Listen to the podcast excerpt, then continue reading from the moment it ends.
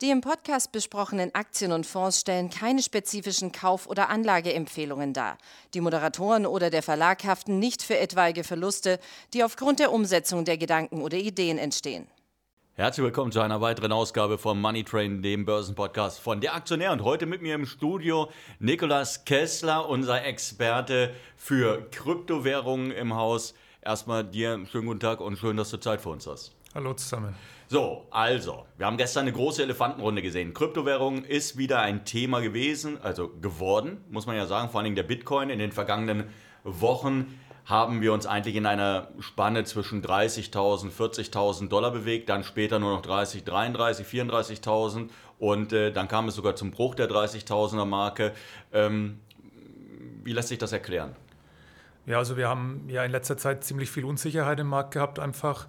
Das hat angefangen ähm, ja kurz nach dem Hoch mit dem Rückzieher von Elon Musk, was die Bitcoin-Zahlungen bei Tesla angeht, was die äh, Regulierung in China, das Bitcoin-Mining-Verbot äh, angeht. Das hat einfach zu einer großen Unsicherheit im Markt geführt. Ähm, ja, was dann eben erstmal diesen Rücksetzer vom Allzeithoch, wir waren ja fast bei 65.000, eben in den Bereich von, von 30.000 äh, zur Folge hatte und seitdem eben so eine, so eine, ich sag mal, Unlust im Markt, so eine, so eine Ungewissheit einfach. Ähm, es wurde zwar nicht mehr so wahnsinnig viel verkauft, aber es hat sich eben auch keiner wirklich ein Herz gefasst und wieder gekauft und dann ähm, ja, stecken wir jetzt einfach in diesem, in diesem Seitwärtstrend. Wir sehen große Schwankungen trotz allem, aber unterm Strich ist eben in der ganzen Zeit eigentlich relativ wenig passiert. Stattdessen hat sich der Bitcoin dem immer weiter an die 30.000er Marke angenähert und ist eben zu Wochenanfang auch direkt nochmal drunter gegangen, äh, bis jetzt eben dann wieder ein bisschen positivere Signale kamen. Ähm, Hand aufs Herz. Äh, hast du kurz mal äh, geschluckt, als äh, der Bitcoin unter die 30.000 gerutscht ist? Äh, also die 30.000 ist schon auf jeden Fall eine, eine, sehr wichtige Marke, die man auch im Auge behalten sollte. Äh, ich sage mal, unter 30 kann es halt sehr schnell kritisch werden. Also wir haben das Jahrestief bisher knapp bei äh, 28,9. Wenn es darunter gegangen wäre, jetzt Anfang der Woche, muss ich sagen, wäre ich dann doch auch ein bisschen nervös geworden. Wobei man dabei natürlich auch immer dazu sagen muss, wir, wir reden hier von kurzfristigen Schwankungen. Wenn man, es kommt natürlich ein bisschen darauf an, mit welchem Ansatz man in Bitcoin investiert oder mit welchem Ansatz man den Markt verfolgt. Wenn man mit einem langfristigen Ansatz rangeht, dann muss man da auch keine allzu große Panik bekommen deswegen. Aber es ist natürlich schon eine markante Marke ähm, wo es auch dann durchaus nochmal eine Etage tiefer hätte gehen können. Okay, und jetzt haben wir gestern dann eine ja, Elefantenrunde gehabt. Man kann es durchaus so nennen. Es, gab, es gibt dieses äh, sehr interessante Bild äh, auf YouTube, das gerade die Runde macht. Ich glaube in den sozialen Netzwerken auch. Das ist eigentlich, ähm, da ist Elon Musk drauf zu sehen, Cassie Wood drauf zu sehen. Das ist ja die äh, Chefin von Arken West. Und äh, es ist noch zu sehen Genau, äh, Jack Dorsey, der Chef, Gründer von äh, Twitter und Square. Das sind alles drei tatsächlich ausgemachte ähm, Krypto-Bullen und Bitcoin-Bullen. Was ist gestern dabei rumgekommen? Genau, also man muss sagen, Casey Wood und äh, äh, Jack Dorsey auf jeden Fall bekanntermaßen Bitcoin-Bullen bis zum geht nicht mehr eigentlich. Äh, bei Elon Musk war man sich daher zuletzt nicht mehr ganz so sicher. Er hat ja zwar mit Tesla als einem der größten Unternehmen bisher selber in Bitcoin investiert, aber die letzten Äußerungen, die es dann auch so über Twitter gab, waren dann doch eher skeptisch, muss man sagen. Deswegen war es natürlich besonders spannend, was er äh, bei dieser Elefantenrunde beizutragen hatte. Ähm, man kann eigentlich vorwegnehmen, er ist nach wie vor bullish, er ist ein großer Unterstützer, das hat er da auch nochmal klar gemacht, aber es gibt eben Themen wie den Energieverbrauch allem voran, der ihm eben Sorgen macht oder der ihn eben beunruhigt, äh, wo es aber Lösungen dafür gibt und die man auch sieht, dass sie jetzt langsam greifen. Und deswegen war es eigentlich äh, das Spannendste. Was zählt zu diesen Lösungen, die da langsam greifen? Naja, also ein Thema ist natürlich einfach fürs Mining, äh, für das Schürfen der Kryptowährungen, das ja wahnsinnig intensiv, äh, energieintensiv ist beim Bitcoin, äh, eben einfach ganz einfach auf erneuerbare Energien zu setzen. Ähm, das ist bisher in großen Teilen, beispielsweise in China, eben noch nicht passiert, weil dort in Teilen einfach Kohlestrom zu günstig war und es eben der größte Kostenblock für, mein, also für Betreiber von Mining Pools ist einfach de, äh, der Strom. Und da ging es eben nach, äh, bisher hauptsächlich darum, wo ist der Strom am günstigsten und eher zweitrangig, aus welchen Quellen der dann kommt. Äh, da setzt jetzt im Moment so ein Umdenken um, was eben vermutlich auch zu einem großen Teil Elon Musk zu verdanken ist, äh, der ja eben aus genau aus diesem Grund auch zwischenzeitlich keine Zahlungen von, äh, mit Bitcoin bei Tesla mehr akzeptieren ja. wollte. Oh, gut, das ist natürlich ein schönes Argument, finde ich auch immer äh, lustig, aber dann müsste ich ja jetzt auch erstmal die KP in China hochleben lassen, die ja tatsächlich gesagt hat, hey, pass mal auf, das ist so, äh, das ist so energiehungrig, die ganze Geschichte. Jetzt wird mal eben die komplette Mining-Branche wird verboten und die haben ja wirklich den mehr oder weniger mit einer Vorlaufzeit, ich glaube, es waren drei Wochen, vier Wochen, haben die denen einfach den Saft abgedreht und damit war die Geschichte Mining, Bitcoin, China ad acta gelegt. Genau. Ähm, muss man auch die Frage stellen, ob das tatsächlich der Hauptbeweggrund äh, für, die, für die chinesische Regierung war. Gibt es auch äh, unterschiedliche Auffassungen dazu, zumal man auch dazu sagen muss, dass gerade jetzt äh, im Moment äh, ist in den südlichen Provinzen von China ja Regenzeit. Äh, das ist eigentlich ein alljährliches Phänomen, dass die Miner innerhalb Chinas dann umziehen und eben stattdessen auf äh, Energie aus Wasserkraft im Süden von China setzen, weil das eben noch günstiger ist als Kohlestrom. Auch das findet natürlich im Moment nicht statt. Stattdessen sehen wir eben, dass Mining-Unternehmen sich in anderen Teilen der Welt niederlassen. Da sind natürlich auch Länder wie Kasachstan dabei, die ihren Strom trotz allem noch überwiegend aus Kohle produzieren, was natürlich der Energiebilanz jetzt nicht unbedingt förderlich ist. Auf der anderen Seite sehen wir eben auch, äh, dass in Kanada, in den USA teilweise auch in Europa Mining-Farmen aufgebaut oder ausgebaut werden, wo eben, äh, eben auch mit Blick auf zukünftige Regulierung oder ähm, mit Blick auf den Energiebedarf eben direkt in, in erneuerbare Energien investiert wird. Okay, lass uns mal zurückkommen zu der Elefantenrunde, die wir da gestern gesehen hatten. Ähm, ich nehme an, die meisten von uns werden dieses Bild gesehen haben. Sehr interessante Parallelen gab es beispielsweise auch bei der Inneneinrichtung von Cassie Wood und äh, offensichtlich. Äh, Elon Musk, die den gleichen Innenarchitekten haben. Ja, während dem Jack Dorsey sah aus, als wenn er auf seiner eigenen kleinen Cannabis-Farm äh, irgendwo unterwegs ist. Ähm, sehr, sehr schönes Bild was haben die anderen beiden gesagt? Also gut, jetzt äh, Elon Musk hat, glaube ich, sogar gesagt, hat nochmal aufgezählt, dass er in allen investiert ist und wo er überall investiert ist, aber was haben die anderen beiden gesagt? Genau, also man muss wirklich sagen, die, die im, im, Elon Musk hat, stand so ein bisschen, hat sich in den Vordergrund gedrängt bei dem Ganzen, weil eben mit am spannendsten war, was er zu dem ganzen Thema jetzt ganz akut zu sagen hat, gerade vor dem Aspekt, dass er eben zuletzt oder in den vergangenen Mo Monaten sehr aktiv auf Twitter sich zum Thema Bitcoin und Kryptowährungen geäußert hat und in den letzten Wochen jetzt tatsächlich eigentlich so gut wie gar nicht mehr. Deswegen war das so ein bisschen das, das äh, Spannende an der ganzen Veranstaltung, dass die anderen beiden absolut bullish sind. Das sieht man bei Cathy Wood daran, dass sie eben mit ihren äh, ARK Invest ETFs äh, aus allen Rohren in Bitcoin und äh, Coinbase. Coinbase, Unternehmen, Square auch, also in Unternehmen, die am Kryptomarkt aktiv sind, feuert. Äh, Jack Dorsey hat eben auch ähm, sich dahingehend geäußert oder hat ihm geschildert, was ihn an dem ganzen Thema eigentlich so begeistert. Er ist ja mit Square auch sehr aktiv, investiert auch privat, hat er gestern auch verraten. Ähm, mit Square auch äh, 50 Millionen in Bitcoin investiert. Ähm, und das ist einfach, er sieht einfach Parallelen zum, zu den Anfangstagen vom Internet. Während dem Analysten interessanterweise bei Square äh, zuletzt gesagt hatten, sie sehen äh, Parallelen zu, Anfang, zu den Anfangstagen ähm, ja, der Großbanken und sie hatten das ja, glaube ich, dann auch ein Investment bei Square ist, äh, also zum jetzigen Zeitpunkt, wäre so, als würde man 1871 in, in äh, JP Morgan investiert haben, weil sie einfach sagen, die Cash-App von Square, ähm, die hat so ein gewaltiges Potenzial und eines könnten diese, die könnten Kryptowährungen sein? Ja, also das äh, macht auf jeden Fall auch mit das Potenzial von, von Square aus und ähm, gerade in der Cash-App äh, eben hier nochmal relativ, ich sag mal, relativ frühzeitig auf den Kryptomarkt, weil man muss auch einfach dazu sagen, es ähm, Während manche äh, Banken jetzt eben gerade so anfangen, auf Druck ihrer Kunden sich eben für das Thema zu öffnen, äh, kann man über, in den USA zumindest über die Cash-App von Square seit Jahren in Bitcoin investieren.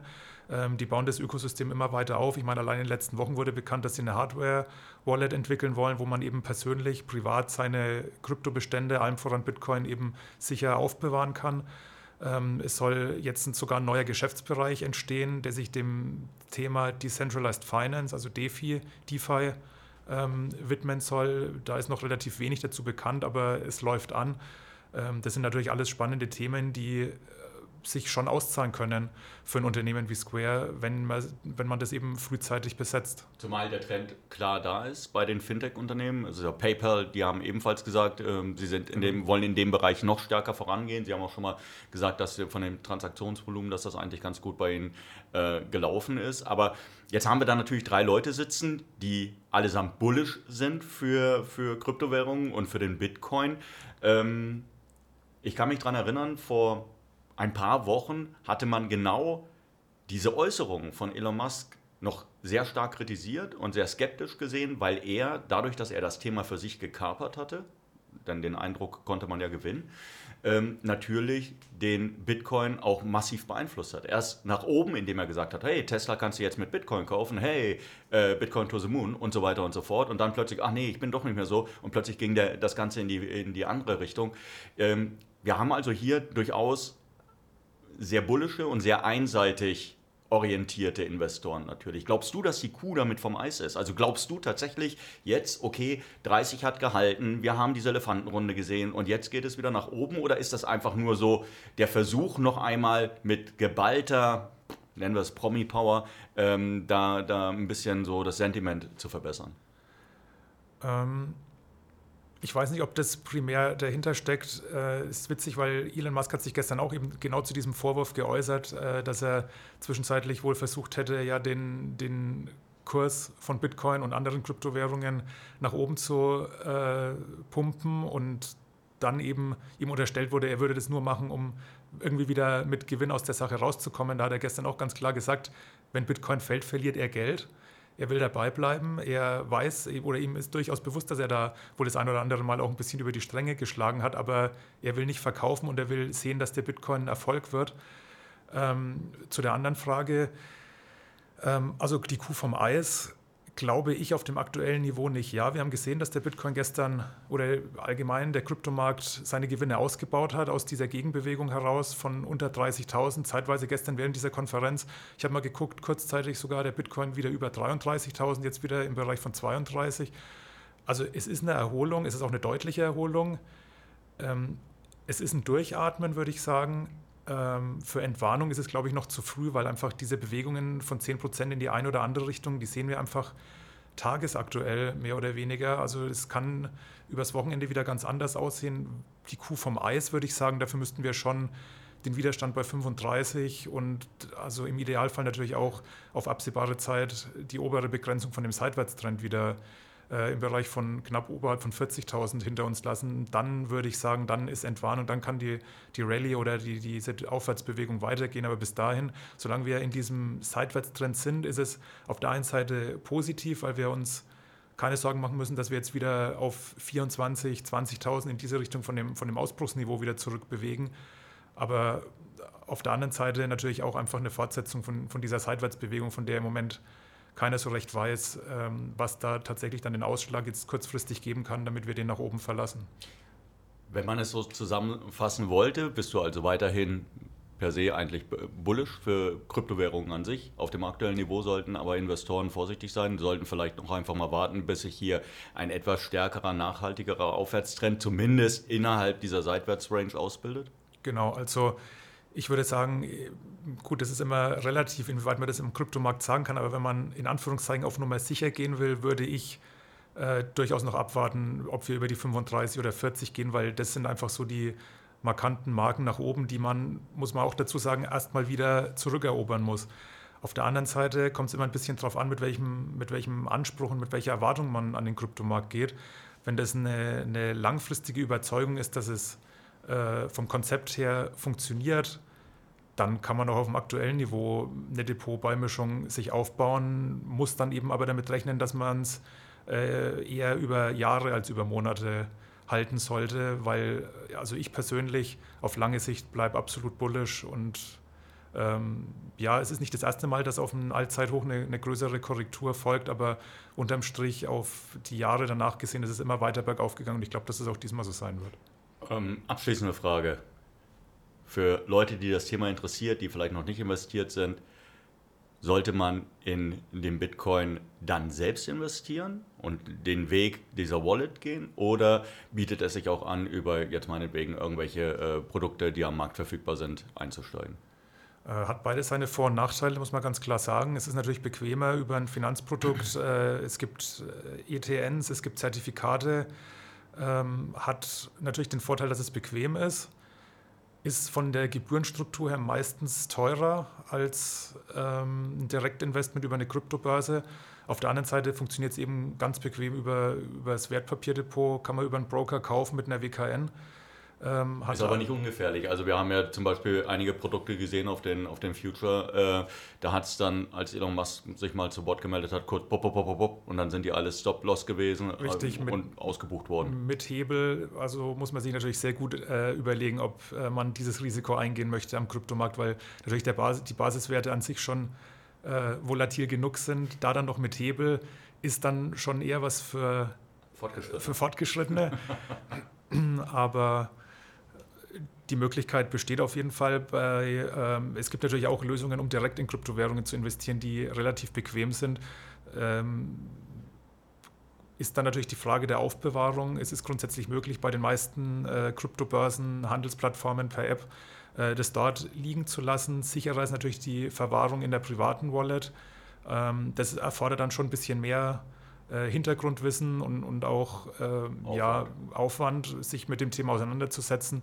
Ist aber eben auch gerade für jemand, der längerfristig investieren will, halt eben auch unter steuerlichen Aspekten möglicherweise attraktiver, weil nach der jetzigen Regulierungslage ja ab einem Jahr Haltedauer die Gewinne dann steuerfrei ähm, eingestrichen werden können, während eben auf Finanzprodukte auf dem Bitcoin ganz normal in jedem Fall die, die Abgeltungssteuer, zumindest in Deutschland, fällig wird. Also es ähm, ja, ist Abwägungssache, aber ich denke. Das, ja, ein, das, äh, ein schönes Schlusswort. Ähm, Sie haben es gehört, liebe, äh, liebe Zuhörer. Äh, Niklas Kessler ist auf jeden Fall weiterhin bullish, langfristig bullish für den Bitcoin, für Kryptowährungen, aber kurzfristig könnte es natürlich volatil bleiben und es gibt den großen Vorteil der Steuerbefreiung ab äh, einem Jahr Haltedauer, sofern man dann Gewinne hat. Und äh, das hoffen wir natürlich für Sie alle. Wir hoffen, es hat Ihnen Spaß gemacht zuzuhören. Dir danke ich, dass du dir die Zeit genommen hast und heute hier warst und wir hören uns demnächst wieder. Tschüss.